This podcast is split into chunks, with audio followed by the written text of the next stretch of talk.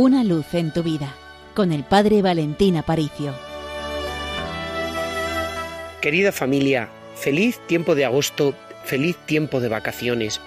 Vivimos momentos difíciles, momentos duros. Por ejemplo, nuestros hermanos cristianos de Nicaragua, país de gran tradición cristiana, están comenzando a sentir un acoso fuerte a sus tradiciones, a su fe católica.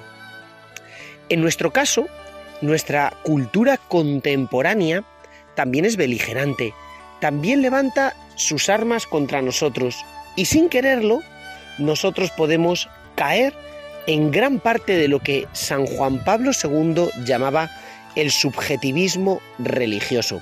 Todo esto podrá parecer como teoría simplemente. Sin embargo, se traduce en ideas muy prácticas. ¿Qué es el subjetivismo religioso? San Juan Pablo II decía que era la gran amenaza que vivíamos en el cristianismo actual en Occidente. Es un cristianismo que se basa en tres cosas. En primer lugar, religión a la carta. No hay una verdad absoluta.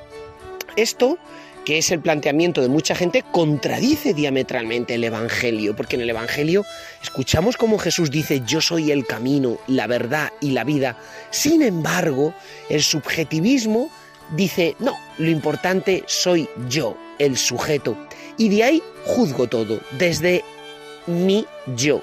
Con lo cual me fabrico una religión a la carta. Esto quiero, esto no quiero. Lo siguiente es que el subjetivismo religioso suele fabricar una religión basada solo en la experiencia o lo que podríamos llamar el sentimiento. Pero ¿qué pasa cuando en mí no hay sentimiento? Pues que me vengo abajo, que me desmotivo, que dejo de acudir a la iglesia, que dejo de acudir a Dios. ¿Veis qué peligro? En el fondo es vivir una religión desde mí mismo. Lo que a mí me parece, lo escojo, lo que no, lo rechazo. Y desde el sentimiento, que hoy me apetece eh, ir a misa, pues voy.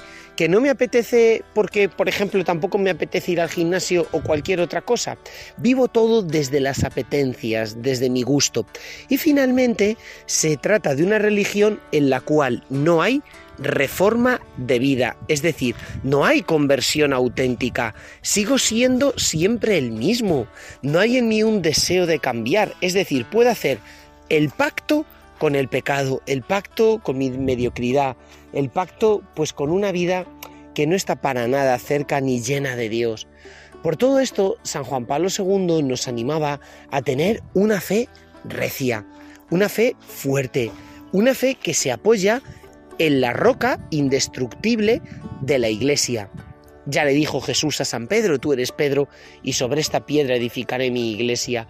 Por eso también mi fe debe estar edificada sobre Pedro, edificada con fuerza, no dejándome llevar por cualquier viento de doctrina, igual que una hoja se deja llevar pues absolutamente por cualquier corriente de aire, por muy floja que sea esa corriente.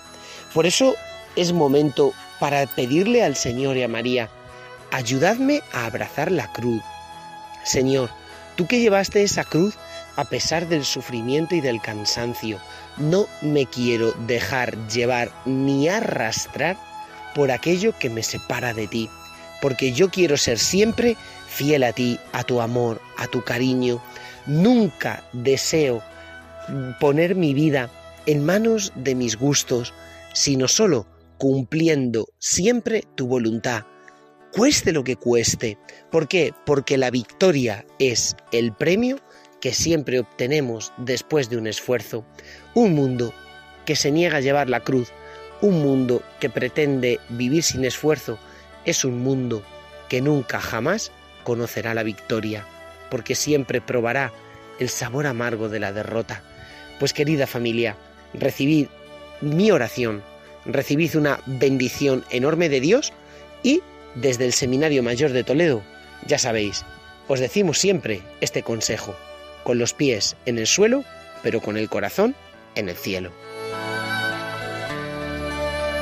Una luz en tu vida, con el Padre Valentín Aparicio.